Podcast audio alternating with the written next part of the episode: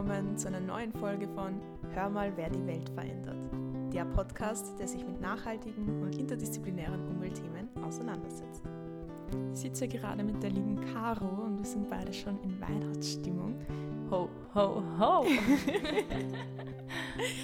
Weil ja, es ist sehr schön gerade in Wien. Überall brennen die Kerzen und die Weihnachtslichter. Und ja, das ist eine sehr schöne festliche Stimmung. Aber es brennen ja nicht nur die Kerzen, sondern auch unser Klima. Und darum werden wir uns heute über die Klimakrise unterhalten. Ja, die liebe Sigrid und ich werden uns heute mit einem ganz speziellen Thema auseinandersetzen. Und zwar haben wir uns gedacht, die Klimakrise spitzt sich immer weiter zu. Und wir beschäftigen uns heute mit einer viel diskutierten Lösung. Das ist die Lösung, CO2 oder Emissionen generell einen Preis zu geben. Und wir haben uns da mit einem Experten unterhalten, den viele von euch Hörerinnen und Hörern auch kennen werden. Genau, das ist der Reinhard Steurer und falls ihr auch zufällig UBRM studiert, dann kennt ihr ihn sicher.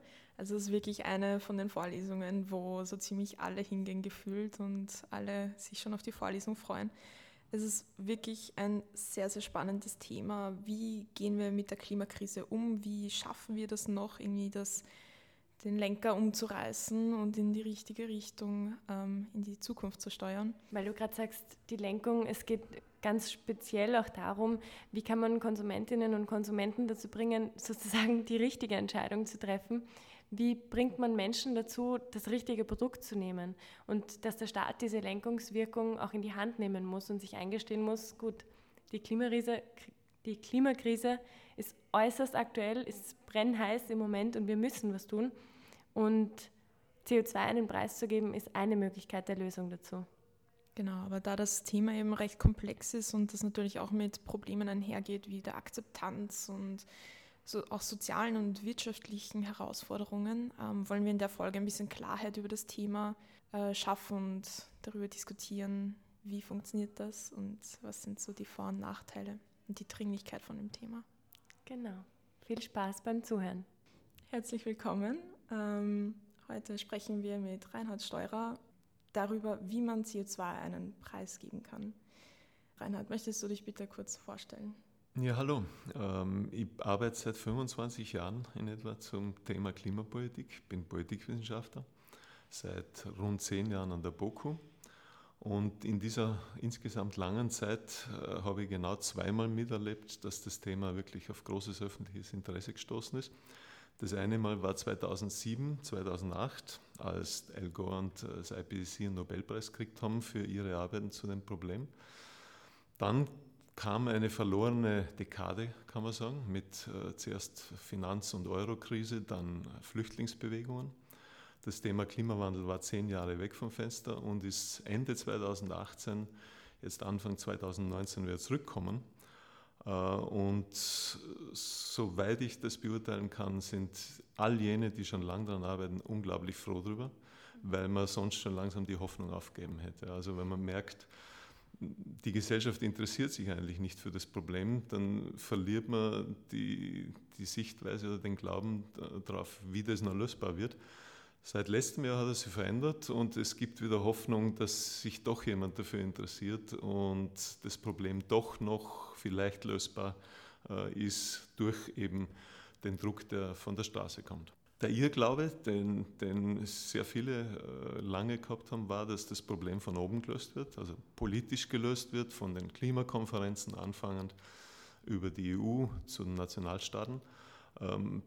Da haben wir sehr lange darauf gewartet, dass die Lösung von dort kommt. Und was wir von dort gesehen haben, war überwiegend Scheinaktivität. Also so, es wurde so getan, als ob das Problem gelöst wird. Es wurden schöne Ziele formuliert. Ähm, Faktum ist aber, dass die CO2-Emissionen die letzten 25 Jahre kontinuierlich weiter gestiegen sind, weshalb heute die Konzentration in der Atmosphäre so hoch ist wie nie. Also von dem her sieht man, dass die Lösung bisher nicht von der Politik kam, sondern jetzt eben die Chance besteht, dass sie aus der Gesellschaft kommt. Gut, jetzt hast du schon sehr viel darüber gesprochen, dass es in der Gesellschaft auch relevanter wird, über die Klimakrise nachzudenken. Es beschäftigen sich mehr Leute damit. Warum ist gerade jetzt eben das Wording Klimakrise auch so wichtig? Warum ist das Problem jetzt so groß und warum braucht es jetzt Lösungen von der Politik? Die Wortwahl ist sogar noch drastischer. Mittlerweile redet man sogar von Klimanotstand, Climate Emergency. Es hat mehrere Parlamente gegeben, die den ausgerufen haben. Zuletzt das Europäische Parlament vor ein paar Wochen. Ähm, und da fragen Sie natürlich viel, ist das jetzt nicht langsam übertrieben? Manche reden schon von Klimahysterie. Ähm, ich würde darauf sagen, das ist wirklich eine einigermaßen angemessene Reaktion auf die Situation. Nur haben das viele noch nicht verstanden, wie dringend oder wie dramatisch die, die Lage wirklich ist. Ähm, es ist so, dass wir im Moment in etwa 1 Grad, 1,1 Grad Erwärmung im Durchschnitt global realisiert haben. Das ist bereits der Status quo. 1,5 Grad sind quasi schon in der Pipeline, äh, also das ist vorprogrammiert und ist fast, fast nicht mehr einzuhalten, drunter zu bleiben. Äh, und wenn wir so weitermachen würden wie bisher, dann würden wir bis Ende des Jahrhunderts 3 Grad, 3,5 Grad, 4 Grad Erwärmung kriegen. Jetzt mögen manche sagen, na, 3 Grad klingt auch nicht so viel. Äh, der Unterschied zwischen einer Eiszeit und unserem heutigen Klima ist in etwa 4, 4,5 Grad. Jetzt würden wir das Ganze nochmal oben drauflegen. Äh, und wenn ich einen anderen Vergleich bringe, dann glaube ich, wird klar, warum 3 Grad Erwärmung eine Menge ist. Wir haben eine Körpertemperatur von 36,5 Grad. Wenn der Körper 3 Grad Fieber hat, dann geht es uns nicht gut. Und wenn er nur ein bisschen drüber geht, dann gerinnt irgendwann das Eiweiß und, und der Körper stirbt. Äh, beim Klima ist es ähnlich. 3 Grad Erwärmung ist eine sehr dramatische Situation, weil Kipppunkte eintreten, sich das Ganze ab einem gewissen Punkt von selber verstärkt und von selber weitergeht. Äh, und irgendwo äh, gibt es dann einen Zustand, wo, wo das für die menschliche Zivilisation, so wie sie heute besteht, wirklich problematisch ist. Deswegen ist es wirklich wichtig, jetzt zu handeln und jetzt Emissionen zu reduzieren, weil wenn wir so weitermachen, kommen wir genau in diese Kipppunkte hinein. Wahnsinn, ja. Ich möchte da jetzt eine persönliche Zwischenfrage stellen, weil man natürlich in unserer Boku-Bubble, wenn man das jetzt so nennen kann, ganz, ganz stark mit dem Thema äh, vertraut ist und einem auch bewusst ist, wie drastisch das Problem ist. Wie kann man jetzt bei dieser Einstellung irgendwie auch noch positiv bleiben? Wie kann man seine Arbeit gerne machen, wenn man weiß, okay, irgendwie ist es eh schon zu spät, ja? irgendwie ist es schwierig, gerade damit umzugehen, solange sich nichts ändert. Und man kann aber irgendwie alleine auch nichts ändern, wünscht sich vielleicht aber. Wie kann man da positiv bleiben? Es wird nie zu spät sein, was gegen die Klimaerwärmung zu tun. Die Frage ist nur, was kann man damit noch ausrichten? Im Moment können wir noch schaffen, unter 2 Grad Erwärmung zu bleiben und diese 2 Grad sind wirklich eine magische Zahl, weil äh, weitgehend Einigkeit darüber besteht, dass über den 2 Graden eben Kipppunkte kommen, Verstärkungsmechanismen einsetzen, wo das dann ungebremst weitergeht. Und das Ziel können wir noch einhalten. In zehn Jahren oder vielleicht in 15 Jahren, wenn die Emissionen bis dahin nicht sinken, dann muss man sagen, das 2-Grad-Ziel wird nicht mehr einzuhalten sein. Und wir kommen in einen Klimawandel, der sich selbst verstärkt und der Richtung einer Saunaerde geht. Aber selbst dann wäre es noch nicht zu spät, Emissionen zu reduzieren. Warum? Weil man mit weniger Emissionen die drastischen Folgen nach wie vor noch um Jahrzehnte, vielleicht mehrere Jahrzehnte hinauszögern kann. Und wir reden da von Folgen, wo es äh, um Menschenleben, um Massenmigration, äh, um, um Wirtschaftskrisen nicht gekannten Ausmaßes gibt. Da macht es einen Unterschied, ob die dann 2040 oder 2060 eintreten. Also das Schlagwort ist Emissionen, eben äh, Emittierung von Treibhausgasen. Wie kann man dem entgegensteuern? Wie kann man Anreize setzen, dass weniger emittiert wird? Es gibt einen großen Hebel und der wäre CO2 einen Preis zu geben. Ähm, warum ist der notwendig? Ganz einfach deswegen, weil wir viel zu viel fossile Energie haben, die viel zu billig ist. Es ist ein, ein großes Angebot an fossiler Energie da, speziell von Kohle. Äh, und es ist weit mehr fossile Energie vorhanden, wie wir verbrennen können, wenn wir die Erderwärmung eben nicht unkontrolliert äh, voranschreiten lassen wollen.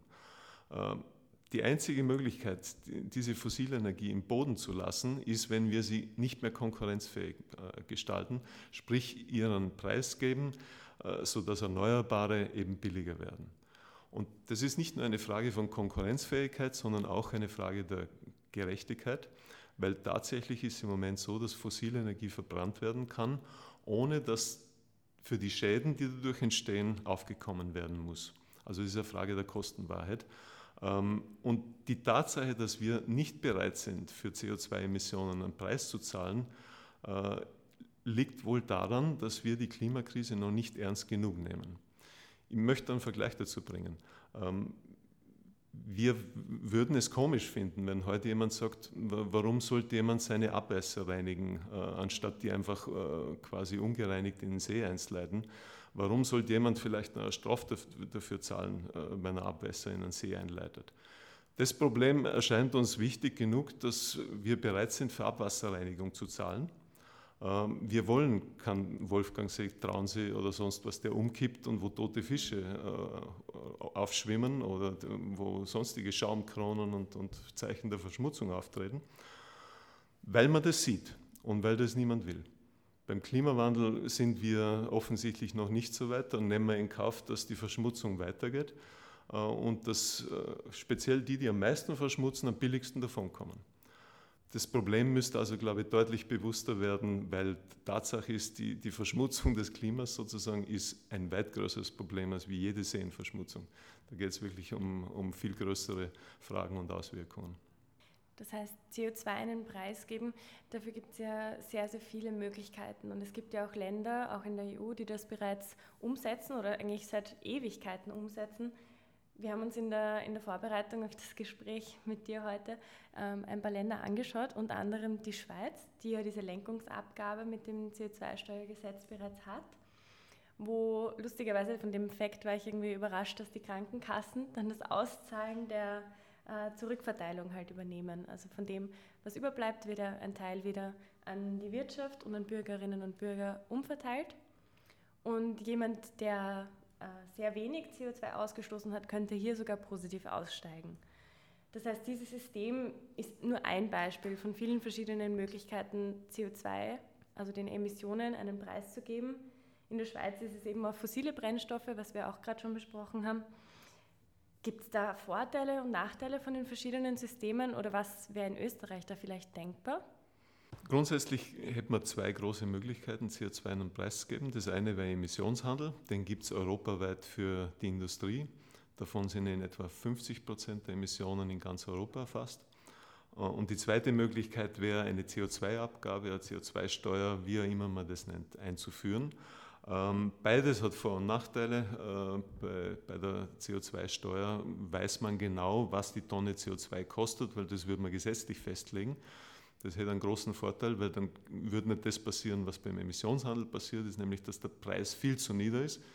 Dort lag es daran, dass zu viele Zertifikate ausgegeben worden sind. Überangebot an Zertifikaten bedeutet, die Tonne CO2 kostet relativ wenig. Ähm, wenn es zum Einzelnen kommt, also wenn der einzelne Konsument, äh, der einzelne Autofahrer einen Preis für, für CO2 zahlen soll, dann sieht man, dass es hilfreich ist, wenn man die Einnahmen aus dieser Steuer wieder zurückzahlt. Das erhöht die Akzeptanz ganz einfach. Ähm, äh, wie funktioniert das? Du hast es schon angesprochen, in der Schweiz funktioniert es so, dass über, über die Krankenkasse zurückzahlt wird, weil das, weil das der einfachste Abrechnungsmechanismus ist.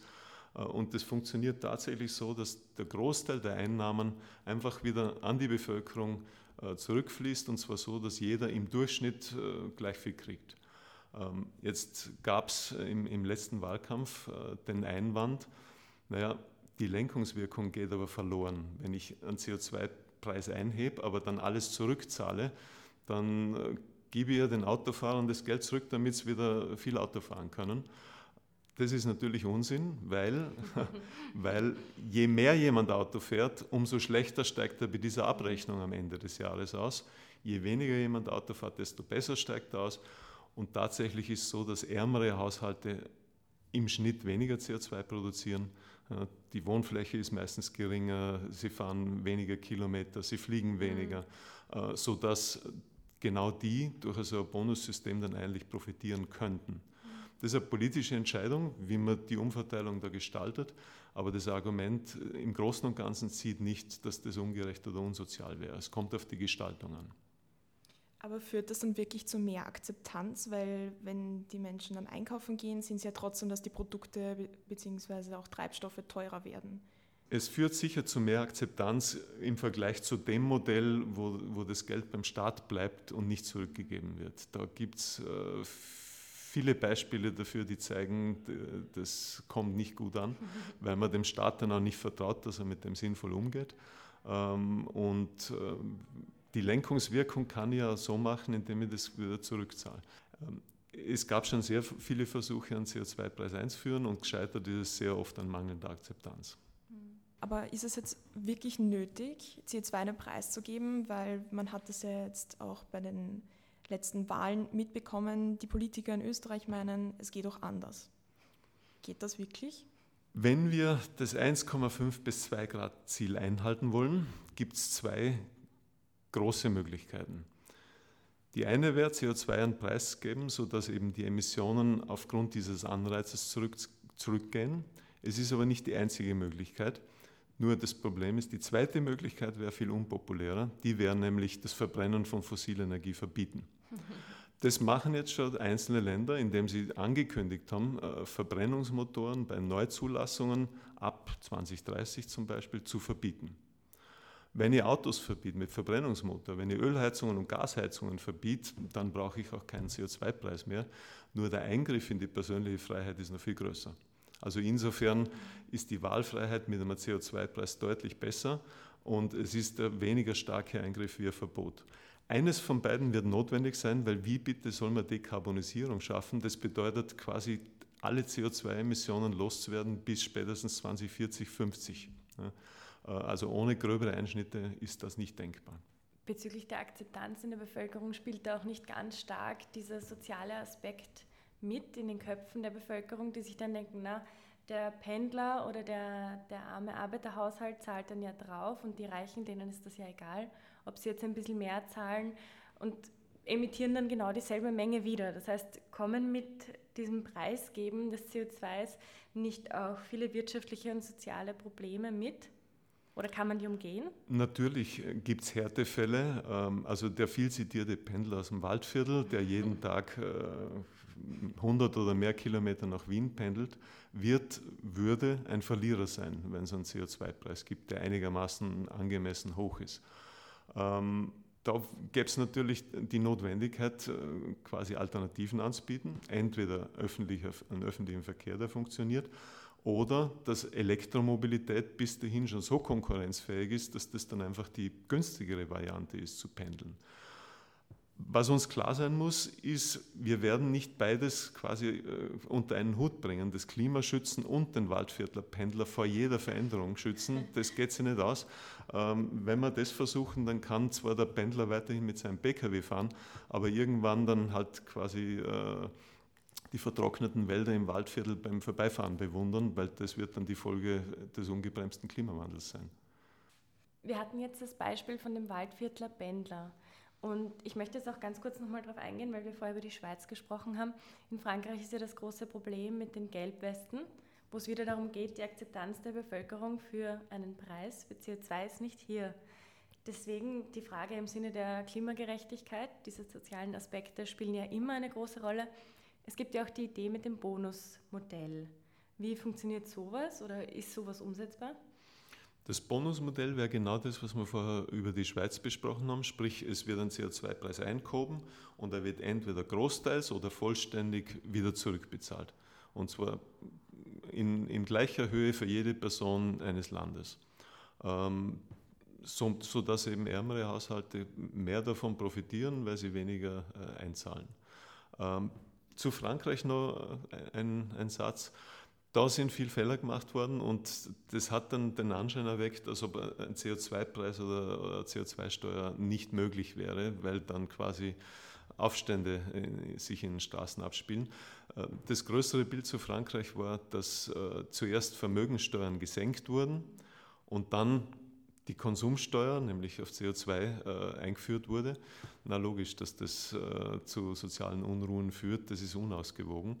Äh, aber wie besprochen gibt es genug Möglichkeiten, einen CO2-Preis sozial verträglich zu gestalten. Äh, und man soll es vielleicht nicht unbedingt mit einer Vermögensteuerabschaffung oder Reduktion kombinieren, äh, mhm. weil das äh, führt dann einfach zu, zu Spannungen. Und also idealerweise würde es sich nicht um eine zusätzliche CO2-Steuer äh, handeln, sondern um eine Umverteilung von den Steuern. Habe ich das richtig verstanden? Man müsste eine neue Abgabe einführen, Ja, also das wäre schon äh, eine neue Abgabe, die jeder Einzelne zahlen muss, aber es käme wieder zurück, die Einnahmen kämen wieder zurück, weil man ja jetzt nicht äh, quasi die Staatseinnahmen erhöhen will, das ist nicht der Hauptzweck des Ganzen, sondern weil man Leute von fossil weg, äh, wegbringen möchte hin zu Erneuerbaren. Das ist der einzige Sinn und Zweck. Bei jeder anderen Steuer steht im Vordergrund, dass der Staat die Einnahmen erhöhen will, damit er damit was machen kann. Äh, und um das geht es in dem Fall nicht unbedingt, sondern es geht eben nur um die Verhaltenslenkung. Und Preissignale sind einfach extrem wichtig um Verhaltenslenken. Ähm, das, glaube ich, kennt jeder aus seinem eigenen Alltag. Die Einnahmen, die dann der Staat ja generieren würde, könnten dann ja wie in anderen Beispielsländern äh, verwendet werden, um Technologiefonds zu unterstützen oder halt in Gebäudesanierung zu investieren, oder? Wäre das eine Möglichkeit? Wenn man die Einnahmen nicht zurückzahlen will, dann wäre die sinnvollste Verwendung die, dass man es in erneuerbare Energien äh, und, und dergleichen oder in öffentlichen Verkehr investiert. Genau. Ähm, die Akzeptanz würde aber dann schon wieder eher darunter leiden, weil jeder Einzelne wird quasi merken, okay, jetzt greift man mir in, in, in die Geldtaschen und zieht mir das Geld aus der Taschen. Ähm, das, was damit gemacht wird, das sieht nicht jeder äh, ganz so positiv.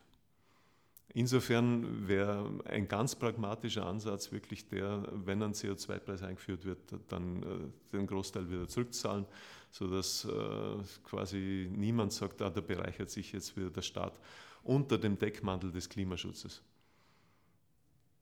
Ähm, man hat das jetzt auch gemerkt beim ähm, Emissionshandel, ähm, dass die Preise einfach zu niedrig angesetzt wurden. Und das wird jetzt auch wieder reformiert, dass die Preise ähm, erhöht werden, dass mehr Anreiz gegeben ist. Ähm, wenn man jetzt aber auch beim, bei der CO2, wenn man CO2 einen Preis gibt und das bis 2050 ähm, beobachtet und das immer weiter herausgezögert wird, also dass CO2 weiterhin, wie es zurzeit der Fall ist, keinen Preis hat, wird der Preis dann automatisch steigen, weil die Relevanz, also die Dringlichkeit höher ist, eben noch mehr Emissionen einzusparen?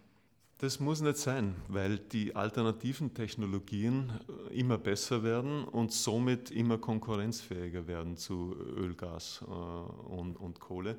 Äh, also mittlerweile ist es so, dass es gar nicht mehr so einen hohen CO2-Preis brauchen wird, um quasi Photovoltaik gegenüber fossilen Energieträgern konkurrenzfähig zu machen. Wenn wir lang genug warten würden, dann könnte es sein, dass die Erneuerbaren die Fossilen von selber überholen. Das Problem ist, die Zeit haben wir nicht. Also wir können nicht 20 Jahre warten, bis Photovoltaik konkurrenzfähiger ist wie Erdgas, äh, weil in 20 Jahren sind wir über dem 2-Grad-Ziel und dann ist der Klimawandel quasi ein sich selbst verstärkendes Phänomen, das weitergehen wird, selbst wenn unsere Emissionen bei Null sind. Äh, hast du da eine Zahl, wie teuer eine Tonne CO2 sein müsste, beziehungsweise wie teuer sie eigentlich jetzt ist, nur dass man sie nicht im Preis sieht. Die eine Zahl zu finden ist schwierig. Ähm, Im Emissionshandel kostet die Tonne im Moment äh, zwischen 25 und 30 Euro. Da sieht man, dass das nicht allzu viel Lenkungswirkung hat. Der Preis ist zu niedrig. Äh, Im deutschen Klimapaket ist gerade ein Preis quasi verhandelt worden auf 25 Euro. Auch das wird keine große Lenkungswirkung bringen. Sprich, das verteuert äh, fossile Energie so schwach, dass man weitermacht wie bisher. Ähm, wenn man wirklich eine drastischere Lenkungswirkung möchte, und die werden wir brauchen bis 2030, weil wir bis dahin CO2-Emissionen um 50 Prozent reduzieren wollen, dann reden wir da wahrscheinlich vom CO2-Preis von mindestens 100 Euro die Tonne. Ähm, das klingt sehr abstrakt. Was bedeutet das? Das bedeutet, dass der Liter Benzin ungefähr um 25 Cent teurer werden müsste, ähm, was angesichts der momentanen Benzinpreise gar nicht so tragisch wäre, weil wir haben aufgrund des Weltmarktes vor wenigen Jahren schon einen Benzinpreis von 1,50 gehabt. Also trotz CO2-Preis wäre er dann nach wie vor unter dieser Höchstmarke, die vor wenigen Jahren äh, am Markt zahlt worden ist. Und man muss es ja auch alles global betrachten, wenn jetzt, ähm, vor allem in Europa ist es eben ein großes Thema, wenn man jetzt in Europa, wenn, sagen wir mal, ähm, flächendeckend wird ein Preis auf CO2 ähm, eingeführt, wie steht Europa dann international im wirtschaftlichen Vergleich da? Ähm, wenn Europa die einzige Region in der Welt ist, wo so ein CO2-Preis eingeführt wird, äh, dann hätte es Vor- und Nachteile. Der Vorteil wäre, dass quasi da Technologien weiterentwickelt werden, dass erneuerbare Technologien konkurrenzfähiger werden und das dann auch quasi in anderen äh, Erdteilen dann äh, sich durchsetzen kann leichter. Das wäre der Vorteil. Also es braucht einen Pionier, der quasi den Markt aufbereitet äh, und der, der quasi Produkte, Technologien marktfähig macht. Das wäre mit Europa durchaus möglich, weil wir groß genug sind. Der Nachteil wäre natürlich speziell für äh, Branchen, die sehr energieintensiv sind, dass sie weniger wettbewerbsfähig sind im Vergleich zu Firmen aus China, den USA. Das ist jetzt schon der Fall, ähm, nicht bloß bei Energiekosten, sondern noch viel mehr bei Lohnkosten. Ähm, und das wäre dann noch stärker der Fall. Deswegen müsste man wahrscheinlich einzelnen Industrien Ausnahmen gewähren, weil sonst würden die ganz einfach abwandern. Das wird da jetzt im Emissionshandel so gemacht, dass äh, sehr energieintensive Branchen Ausnahmen kriegen. Äh, und es gäbe eine zweite Möglichkeit, es müsste auf alle Importe, die nach Europa kommen, ein CO2-Zoll eingehoben werden. Dann wäre zumindest am europäischen Markt quasi Gleichheit gegeben. Äh, und je mehr Länder so einen CO2-Preis haben und je mehr dann quasi so einen CO2-Zoll für jene einführen, die keinen haben, desto äh, schneller verbreitet sich das Instrument. also wäre irgendwann die USA das einzige Land, das keinen CO2-Preis hätte, aber sie müssten überall CO2-Zölle zahlen, egal wohin sie exportieren, dann hätte die USA selber ganz schnell genauso einen CO2-Preis. Warum? Die Einnahmen aus dem CO2-Preis fließen ins nationale Budget und der CO2-Zoll, der geht ins Budget des jeweiligen Auslands. Also so gesehen gäbe es da quasi einen Verstärkungsmechanismus hin zu einem CO2-Preis weltweit. Im Moment sind wir aber noch weit weg, weg davon. Jetzt ist aber im Moment in Österreich so die Situation, dass es keinen Preis auf CO2 gibt. Das Thema ist jetzt auch schon mehrere Dekaden ähm, relevant. Warum gibt es immer noch keinen Preis auf CO2? Was sind da so die Argumente dagegen oder auch Ausreden, wenn man das so sagen kann? Genau, also das wird schon seit Mitte der 90er Jahre diskutiert. Da gibt es äh, eine Menge Dokumente, aus denen hervorgeht, dass eigentlich alle Parteien sich schon für einen CO2-Preis ausgesprochen haben. Trotzdem gibt es noch keinen. Äh, eine komische Situation, vor allem angesichts dessen, dass er eigentlich früher oder später notwendig ist, wenn wir Klimaschutz ernst nehmen. Das größte Problem ist die fehlende Akzeptanz. Das hat man im Wahlkampf 2019 sehr gut gesehen. Da haben sich die Großparteien nicht getraut, quasi für einen CO2-Preis einzutreten. Warum? Weil sie davon ausgegangen sind, dass sie dadurch Stimmen verlieren würden. Und wahrscheinlich wäre das dann sogar der Fall gewesen, wenn nur eine der Großparteien dafür eintreten wäre, also SPÖ oder ÖVP, hätte diese Partei wahrscheinlich zugunsten der anderen Stimmen verloren. Was man den politischen Parteien vorwerfen kann, ist, dass sie es bis heute nicht geschafft haben, die Dringlichkeit des Klimawandelproblems zu vermitteln. Äh, also wir tun immer noch so, mit Ausnahme dieser äh, Klimanotstandserklärungen, als ob wir das alles sehr gut im Griff hätten. Wir haben im Moment das Problem nicht im Griff. Äh, das Zweite, was man vorwerfen kann, ist, dass sie es verabsäumt haben, Akzeptanz für so eine Maßnahme zu schaffen. Im Gegenteil, es ist da täuschend äh, verleugnend argumentiert worden, dass das doch nicht notwendig ist und dass man das doch anders, schaffen kann. Ähm, ja, also kleine Ziele wie das Ziel für 2020, das schafft man ohne. Nicht einmal das ist sicher. Äh, aber wenn es dann äh, zu sehr anspruchsvollen Zielen hingeht, wie Richtung 2030 minus 40 Prozent oder EU-weit minus 50 Prozent, und dann völlige Dekarbonisierung bis 2050, dann möchte ich sehen, wie das geht, ohne einen Preis auf CO2. Was nämlich da dazu kommt dann, ist, je erfolgreicher wir sind im Klimaschutz, umso weniger fossile Energie würden wir ja verbrauchen. Das heißt, wir hätten durch erfolgreichen Klimaschutz noch mehr Überangebot, was bedeuten wird, dass der Preis für fossile Energie dann eigentlich zurückgehen müsste und auch dem müsste man entgegenwirken. Ja, also wenn, wenn der Preis für fossile Energie zurückgeht, wären die erneuerbaren Energien erst recht wieder nicht konkurrenzfähig. Ja, mir ist jetzt das letztens auch aufgefallen, kurzer Schwank aus meinem Leben. Ich war, hätte eine Freundin besuchen sollen in Rennes in Frankreich und habe mir den Unterschied angeschaut zwischen Zugtickets, der 13 Stunden, also ich habe ihn auch gebucht, 13 Stunden hätte er gedauert, und der Rückflug am Sonntag, für den ich mich dann doch entschieden habe mit einer, mit einer Kompensation von dem, äh, von dem Flug, hätte 35 Euro gekostet und das Zugticket lag bei 140 insgesamt. Hm. lustige Geschichte dazu, wegen dem Streik von Frankreich sind mir die Züge sowieso gestrichen worden, also ich konnte nicht fahren und musste die Reise canceln. Trotzdem war das halt auch dadurch, dass in, bei der COP 25 ja viele von den Climates Austria waren, die Schwierigkeiten hatten, überhaupt nach Hause zu kommen, mhm. weil die, die Zeiten und die Zug, Zugverbindungen furchtbar waren und die Preise viel teurer, als hätten sie sich ins mhm. Flugzeug gesetzt, was ja wirklich skurril ist. Wie kann man so was entgegenwirken? Wie kann man da irgendwie mehr Kostenwahrheit und herbringen? Wie kann man der Bevölkerung klar machen, dass ich nicht für 20 Euro nach Mallorca fliegen kann für ein Wochenende? Wenn, also das ist für mich so unverständlich. Das ist das beste Beispiel, um zu zeigen, wie absurd unser Anreizsystem im Moment ist. Äh, beim Flugverkehr ist es im Moment so, dass es nicht nur keinen CO2-Preis gibt, sondern Kerosin ist total steuerfrei. Da ist nicht einmal eine Mehrwertsteuer drauf. Äh, und internationale Flugtickets, also Flugtickets zum Beispiel von Österreich nach Madrid, sind genauso mehrwertsteuerbefreit. Das heißt, der Flug ist mehr oder weniger steuerfrei, es gibt eine Ticketabgabe, das ist, das ist alles. Hingegen der Zug zahlt äh, Steuern auf, auf, die Energie, die er verbraucht, genauso wie Mehrwertsteuer auf das Ticket.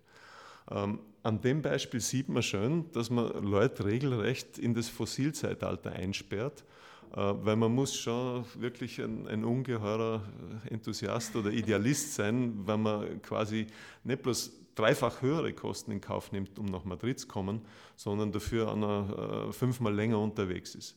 Also das kann man Idealisten zumuten oder von denen erwarten und die Vorbildwirkung ist sicher wichtig. Äh, es ist aber nicht massentauglich. Also man kann nicht verlangen, dass das jetzt alle so machen würden. Das wird keinen Sinn ergeben. Deswegen sieht man an dem Beispiel sehr schön, dass neue Anreize braucht.